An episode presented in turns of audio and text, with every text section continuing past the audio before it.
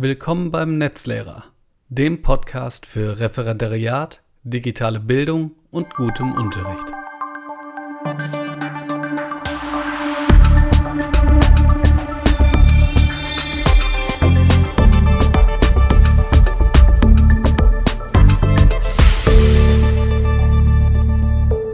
Bevor es losgeht, die üblichen 10 Sätze zum Support. Ich freue mich, dass ihr dabei seid. Der Podcast ist und bleibt kostenlos. Wenn ihr möchtet, könnt ihr mich unterstützen, indem ihr beispielsweise eine Rezension auf den zahlreichen Podcast-Portalen hinterlasst.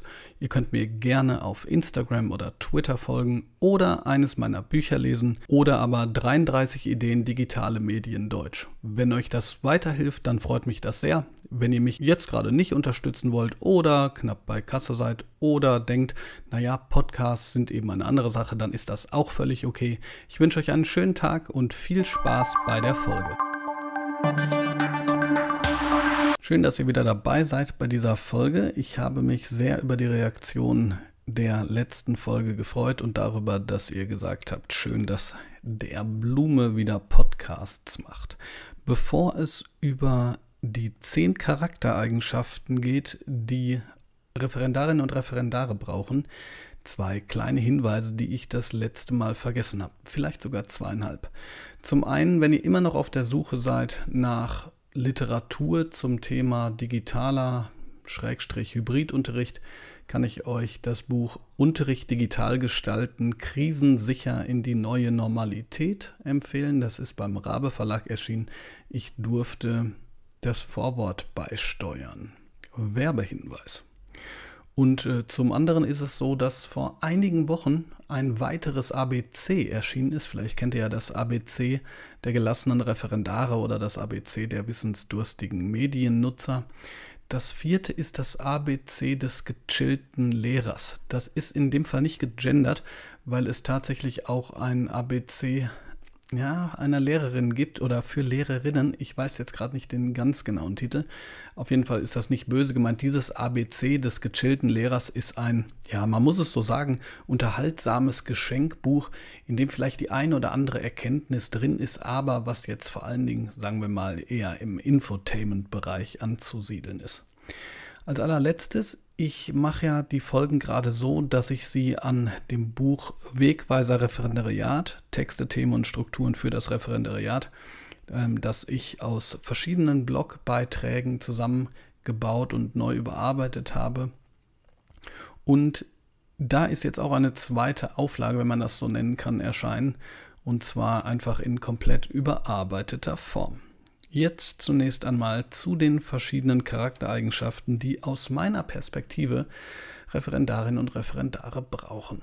Erstens, oder ach, fangen wir gar nicht mit diesen Aufzählungen an, wertschätzendes Verhalten. Diese Form des wertschätzenden Verhaltens ist etwas, was für den Lehrerberuf wahnsinnig wichtig ist. Denn jede Form von Kooperation, die es irgendwann hoffentlich mal in diesem Beruf geben wird, ist natürlich nur dann möglich, wenn man versucht, einander zuzuhören und so miteinander zu arbeiten, dass es eben nicht zu einem Gegeneinander kommt. Aus persönlicher Erfahrung kann ich sagen, im Referendariat kriegt man gar nicht so viel von der, ich nenne es mal Politik des Lehrerzimmers mit. Das ändert sich dann nach und nach. Es gibt natürlich auch Leute, die sagen, das soll mir alles gestohlen bleiben. Die sind in ihrem abgeschiedenen Bereich. Und da geht dann sozusagen alles, was an Grabenkämpfen und an sonstigen Meinungsverschiedenheiten, äh, zum Beispiel im Lehrerzimmer oder auch hinter den Rücken äh, vorgetragen wird, vorbei. Aber es ist halt so, dass man mit wertschätzendem Verhalten schon signalisiert, dass man ja durchaus in der Lage ist, auch andere Perspektiven herankommen zu lassen. Und ich weiß da wirklich, wovon ich rede, kann ich wirklich sagen, weil ich glaube, dass es eine stetige Übung ist, das, was man selber erzählt, nicht immer als so ein Axiom anzunehmen, sondern auch zu versuchen, Perspektiven, die in die diametral entgegengesetzte Richtung gehen, zumindest anzuhören. Ja, man sagt ja auch so, ich weiß gerade nicht, wem ich das Zitat in den Mund legen sollte, dass eine Diskussion nur dann geschehen kann, wenn man zumindest in Betracht zieht, dass der andere auch recht haben könnte. Das ist übrigens etwas, was den Austausch auf Social Media zunehmend schwierig gestaltet. Also diese Form von wertschätzendem Verhalten ist wirklich, wirklich wichtig. Genau das Gleiche gilt natürlich auch für Offenheit. Offenheit kann sich jetzt auf vieles beziehen. Ich würde jetzt sagen, diese Offenheit, die braucht man jetzt vor allen Dingen für Neues. Und mit Neues meine ich sowohl neue Lernformen als auch technische Möglichkeiten. Aber Offenheit heißt natürlich auch, dass man in der Lage ist, Kritik anzunehmen und ähm, sich weiterzuentwickeln. Dieses Schlagwort vom lebenslangen Lernen ist natürlich etwas, was man so ein bisschen platt finden kann. Auf der anderen Seite ist es wichtig, die Offenheit beizubehalten. Und das sage ich übrigens als jemand und vielleicht auch ähm, in einer Sichtweise, für den es immer schwieriger wird. Ähm, ich habe das Gefühl, dass ich zunehmend äh, mich etwas einkeile. Da muss ich irgendwann mal was gegen machen. Das Problem ist halt, das kann ich jetzt schon mal so als kleine Perspektive sagen, dass natürlich der Gestaltungsspielraum, gerade wenn man viel unterrichtet und sonst noch viel in ja, unterschiedlichen Schulentwicklungs- ähm, Arbeitsgruppen oder wie auch immer unterwegs ist, kleiner und kleiner wird. Lasst euch das nicht nehmen, ähm, denn auch im Referendariat kann man schon richtig beginnen, zumindest ein kleines bisschen ähm, eine Übersicht darüber zu bekommen, was Schule kann, was Schule sollen könnte und was Schule vielleicht noch nicht kann. Und ich glaube, da ist Offenheit ganz essentiell. Das gilt übrigens auch für das Interesse. Ich glaube, Desinteresse, da brauche ich keinem irgendwie Neuigkeiten zu sagen, ist das Schlimmste, was es geben kann, vor allen Dingen, wenn sie vor einem selbst hergetragen ist und das den Schülern im Prinzip auch zeigt, naja, eigentlich interessiere ich mich weder für euch noch für mein Fach. Ich verstehe schon kleine Situationen, in denen man möglicherweise mal sagt, du Leute, na, du Leute sagt man mit Sicherheit nicht, hört mal Leute, dieses Thema ist jetzt gerade nicht so spannend, aber da müssen wir durch. Aber das kann natürlich nicht die Hauptperspektive auf das gesamte Fach sein. Denn letzten Endes ist man selber ja der oder diejenige gewesen, die sich dafür entschieden hat. Und dieses Interesse, äh, diese Leidenschaft, selbst vor, ich sage jetzt mal pauschal und mm, etwas gemein, einer achten Klasse, die überhaupt keine Lust hat, sich mit dem zu befassen, ist halt essentiell wichtig, weil die schon mitbekommen, ob da jemand dafür brennt, was er sagt und tut. Und natürlich heißt das nicht, dass der Funken jedes Mal überspringt, aber es bleibt natürlich trotzdem dabei. Und das Interesse für die Schülerinnen und Schüler, das ist auch extrem wichtig. Da gibt es auch ja dieses, sagen wir mal, diese Phrase, man unterrichtet Schüler, keine Fächer. Ich bin da immer so ein bisschen zwiegespalten, weil ich so denke, naja, so ganz unwichtig sind Fächer halt eben auch nicht. Aber nochmal, dieses Interesse ist halt wahnsinnig wichtig.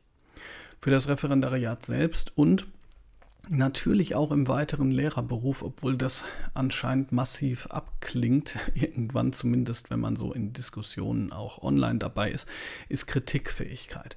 Kritikfähigkeit äh, ist eigentlich nur die Übersetzung dafür, dass man nicht ähm, sich, sagen wir mal, existenziell angegriffen fühlt in seiner ganzen Person, wenn jemand einem sagt, dass man etwas falsch gemacht hat. Und das hört sich jetzt vielleicht so ein bisschen überbordend viel an, aber das ist es nicht. Kritik kann extrem schmerzen.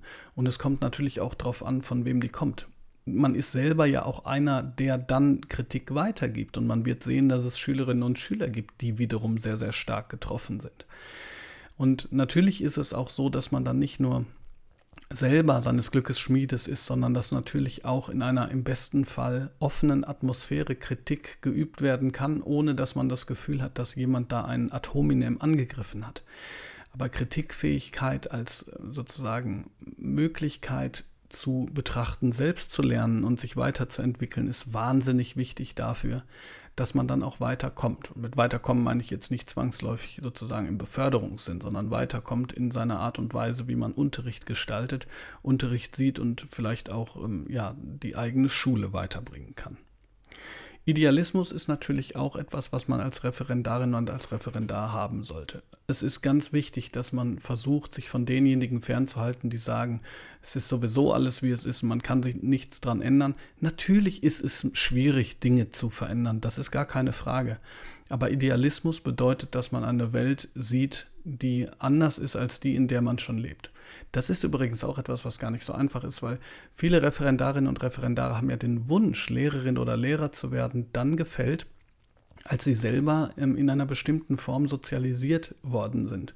Und das kann natürlich leicht dazu führen, dass man denkt, dass bestimmte Strukturen in Stein gemeißelt sind, die eigentlich gar nicht so gut sind. Da könnte ich jetzt 100.000 Stichworte nennen, ähm, lass es aber lieber. Kurz, Idealismus ist gut. Ich glaube, die Möglichkeitsform zu sehen, was möglich wäre, auch wenn es nicht immer möglich ist, ist ein Grundbestandteil dazu, dass man es irgendwie hinkriegt, nicht sofort in so eine Form zu erstarren und naja, sagen wir mal, in den ersten Jahren schon das Gefühl zu haben, nur noch der Pension entgegen zu vorbereiten. Verantwortungsbewusstsein ist natürlich auch wichtig, da muss ich äh, keinem was sagen. Verantwortungsbewusstsein bedeutet für mich aber auch Verantwortung zu übernehmen für das eigene Handeln. Und das wiederum bedeutet nicht in Ausflüchte sich zu ähm, verstecken, wenn es mal nicht richtig läuft. Ich sage manchmal etwas auf den Punkt gebracht und vielleicht auch überspitzt. Gute Lehrer erkennt man daran, dass sie die Schuld bei sich selbst suchen. Ich glaube schon, dass das wichtig ist. Natürlich hat jeder von uns in der Kaffeeküche, als es noch Kaffeeküchen gab, also Kaffeeküchentreffen vor Corona, immer mal eine Situation, wo man sagte, Mensch, diese Klasse war gerade wirklich nicht zum Aushalten. Ja, die haben vorher eine Mathearbeit geschrieben oder was auch immer, eine Bioarbeit oder irgendwas ist schief gelaufen und die Klasse, das ging einfach gar nicht. Aber natürlich gibt es auch Lehrerinnen und Lehrer, die das einfach mal eine Spur zu häufig machen. Und das bedeutet oftmals, dass man sich dann so ein bisschen gemütlich machen kann in seinem Gedanken oder in seiner Auffassung darüber, dass man eigentlich selbst gar nicht schuld ist.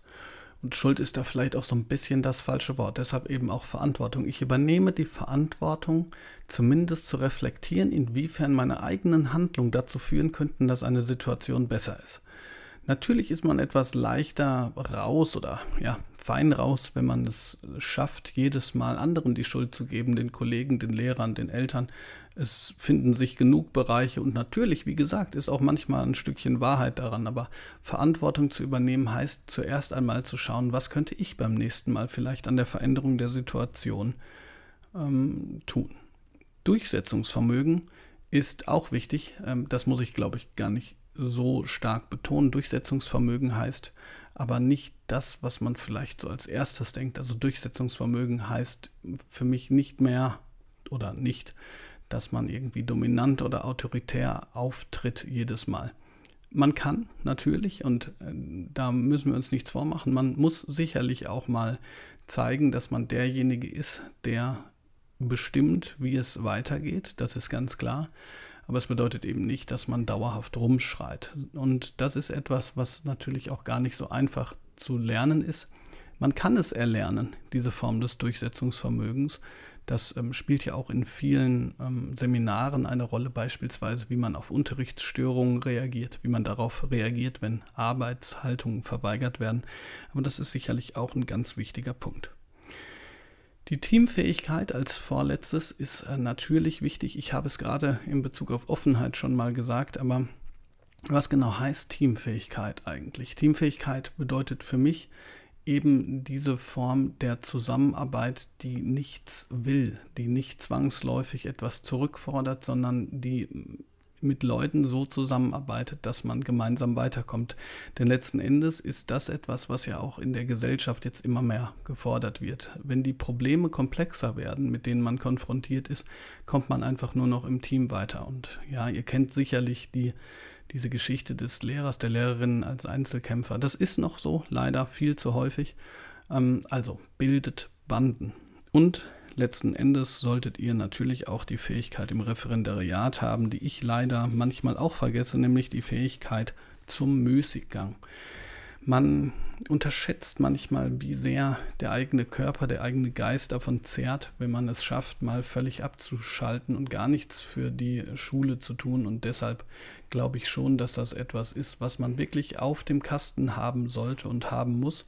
Und wenn man das schafft, dann zahlt es, zahlt man sich es selbst auch um ein Vielfaches zurück. Die Leute, die regelmäßig Sport machen, haben da natürlich deutliche Vorteile das jetzt wieder zu dieser, vielleicht auch, ich sehe immer die Minuten gar nicht, relativ kurzen kleinen Folge ähm, dieses Mal. Wenn ihr möchtet, bleibt mir gerne treu und Seid auch das nächste Mal wieder dabei, wenn es höchstwahrscheinlich wieder um das Referendariat geht. Obwohl in dieser Corona-Zeit weiß man ja nicht, vielleicht geht es das nächste Mal sogar wieder um den zweiten digitalen Fernunterricht oder Hybridunterricht. Aber ich drücke uns allen mal die Daumen, dass diese, naja, sagen wir, mehr oder weniger Normalität noch ein bisschen anhält. Ich wünsche euch was. Bis bald, euer Netzlehrer Bob Blume.